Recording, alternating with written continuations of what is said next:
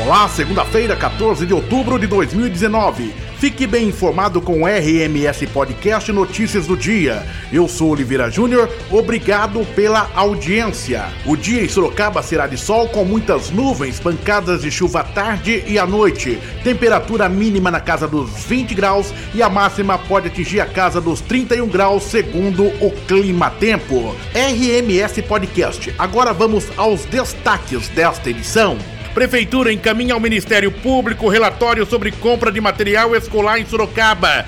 Jaqueline Coutinho confirma interesse em implantar escolas cívico-militares. A área de transferência Itavuvu será parcialmente fechada a partir desta segunda-feira. Companhias da PM deverão voltar aos bairros. Prefeitura vai abrir processo seletivo para professor PEB 2. Estudo aponta queda de 23,5% no estoque de imóveis. Construção do canil municipal terá custo estimado em 2 milhões de reais.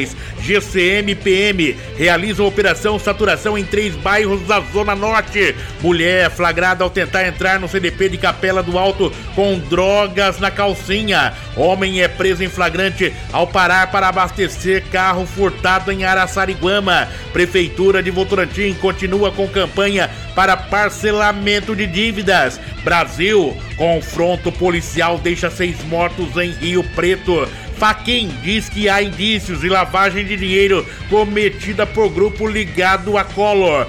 RMS Podcast. Agora vamos aos detalhes dos fatos do dia e as unidades administrativas e sedes operacionais da Polícia Militar, chamadas companhias, deverão retornar aos poucos e de forma gradativa aos bairros de Sorocaba. A primeira região da cidade que deverá ter de volta sua companhia da PM é a da Zona Norte, cujo local ainda está sendo estudado. A informação foi confirmada pela Secretaria de Segurança Pública do Estado de São Paulo. Uma mulher tentou entrar no centro de detenção provisória de Capela do Alto neste domingo com maconha na calcinha. De acordo com a unidade, ela foi flagrada quando foi passar pela inspeção corporal.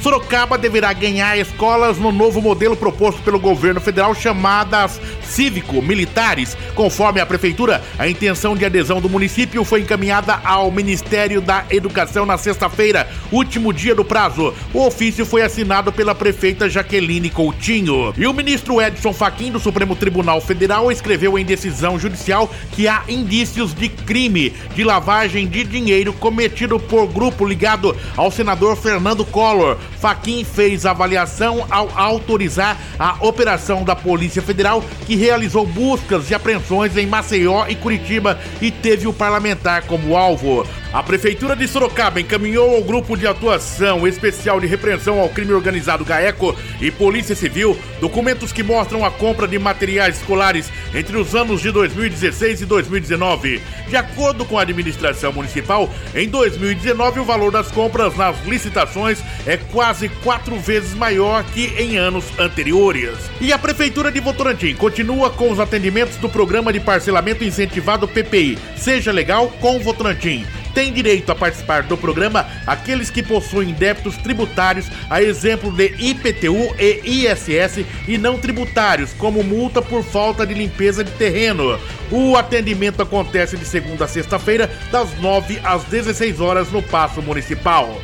E o valor estimado para a construção do futuro canil municipal de Sorocaba é de 2 milhões de reais. O local ainda não foi definido pelo governo municipal que busca recursos para viabilizar a obra. Segundo o governo municipal, a construção de um novo canil para abrigar os animais é prioridade para a prefeita Jaqueline Coutinho. Por conta das obras de implantação do BRT que avançam pelo corredor norte, uma das artérias do sistema rápido de transporte coletivo, a partir desta segunda-feira, dia 14, a área de transferência Itavuvu, localizada em frente ao Shopping Cidade, será parcialmente desativada. O fechamento da área de transferência Itavuvu acontecerá em etapas com o objetivo de amenizar os efeitos temporários causados pelas obras necessárias à implantação das melhorias que estão sendo feitas no local. A Guarda Civil Municipal, a Polícia Militar e a Urbis Trânsito Transportes